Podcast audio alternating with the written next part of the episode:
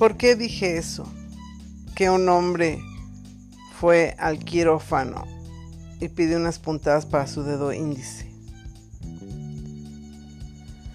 Porque un hombre, cuando ve que comienza a brotarle la sangre de cualquier parte del cuerpo, de la mano, de cualquier parte, se asusta y quiere que lo atiendan inmediatamente.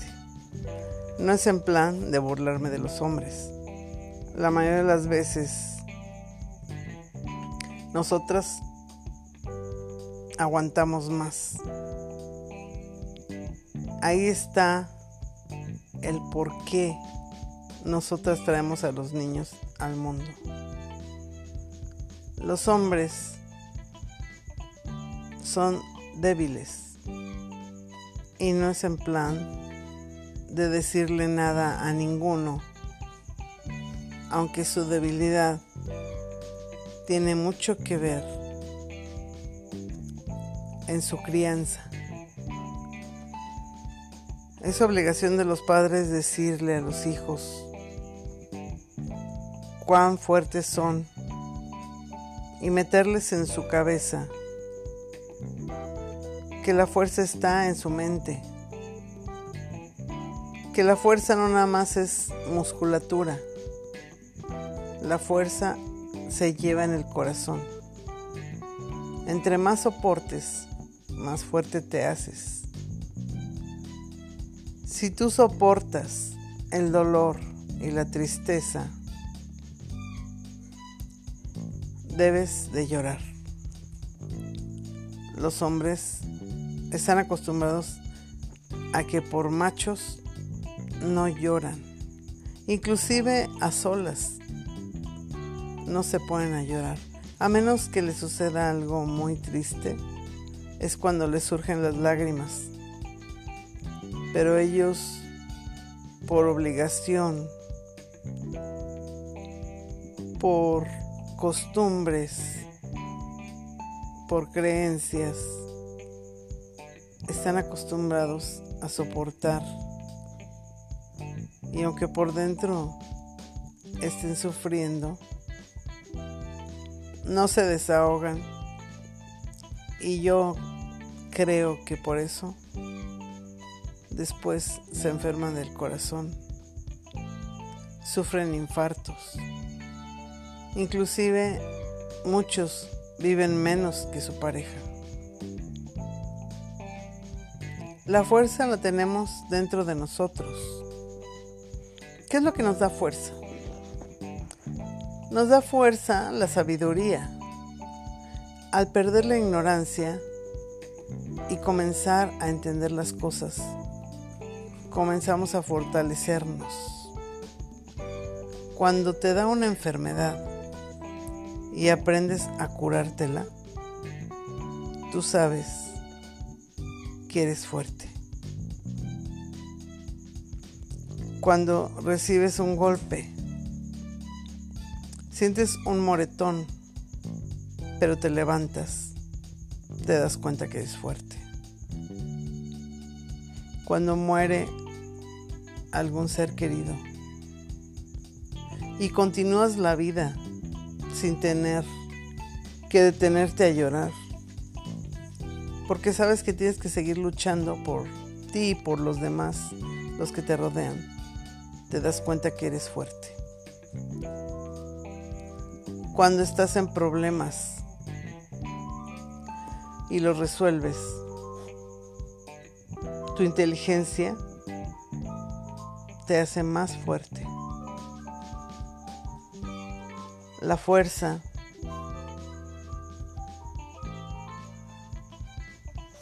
es algo que debemos de tener todos, hombres y mujeres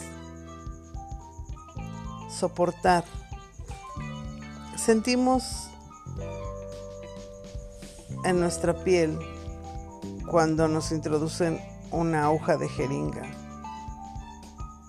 y tenemos un dolor leve, pero aún así muchas veces le tememos a las agujas, aunque sí hay que temerle a las vacunas.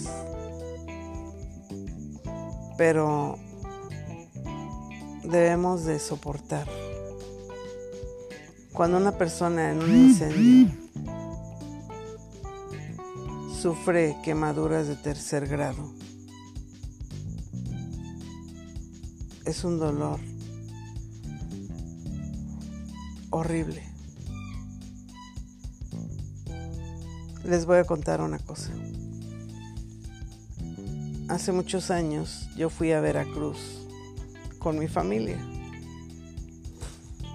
En la familia todos tenemos gente loca y gente normal.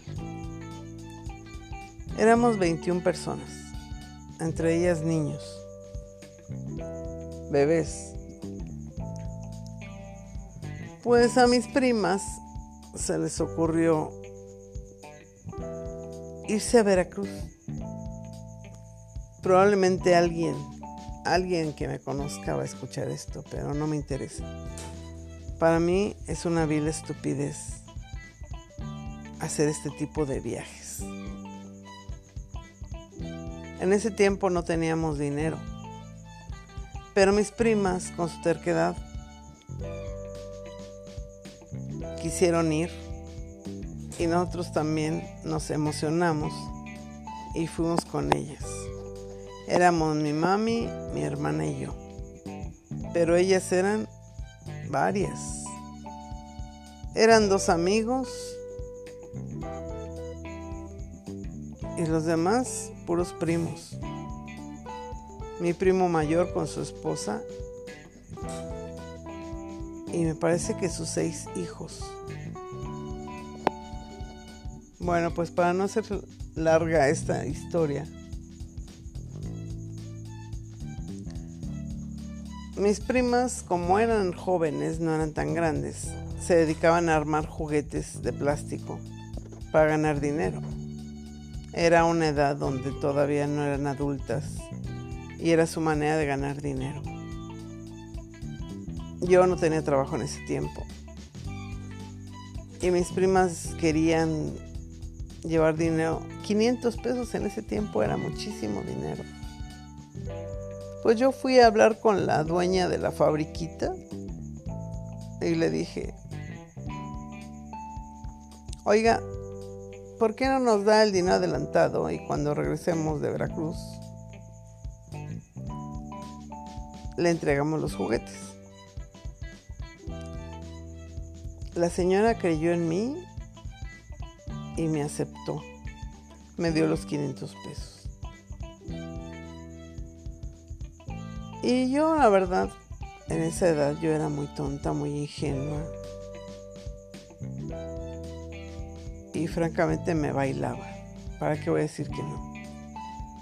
Es muy fácil que la gente engañe a los jóvenes. Pues le, le di el dinero a una de mis primas, la que había dicho que iba a conseguir una casa de campaña. La estúpida consiguió una mugrosa lona que medía más o menos 3 por 4. Imagínense, fuimos a una playa donde no había palmeras. Era una playa más o menos de 2 kilómetros de ancho por unos 7 u 8 de largo. La arena era blanca y casi no había casas. Tuvimos que pasar por unas montañas de arena donde mis primas se resbalaron como si fuera un trineo. Yo muy tonta llevaba mi maleta y le ayudé a cargar a alguien su maleta, porque mi mami siempre nos decía, ayuda, ¿sí? Y uno o una persona escucha a su madre, pues se ofrece a ayudar. Y yo, ¿no quieren que les ayude a cargar? Pasó que llegamos a la playa. Bueno, nos fuimos en tren. El tren duró como 12 horas en llegar a Veracruz. Íbamos en el tren de tercera. en un asiento. Era un asiento duro, rígido. Ibas sentado en L. No se podía mover. Pues yo preferí irme a sentar a la puerta del tren. Tenía escalones como un camión cualquiera. Y yo iba sentada ahí viendo todo el paisaje, que francamente estaba hermoso. Bueno, ya como les dije, llegamos a la playa después del tren y los muégamos o esas montañas de arena de Veracruz. Y mi prima salió con que le prestaba una lona. No teníamos ni siquiera dónde amarrarla. Ya después de eso, la pobreza de todos no nos daba para un bloqueador de, de sol.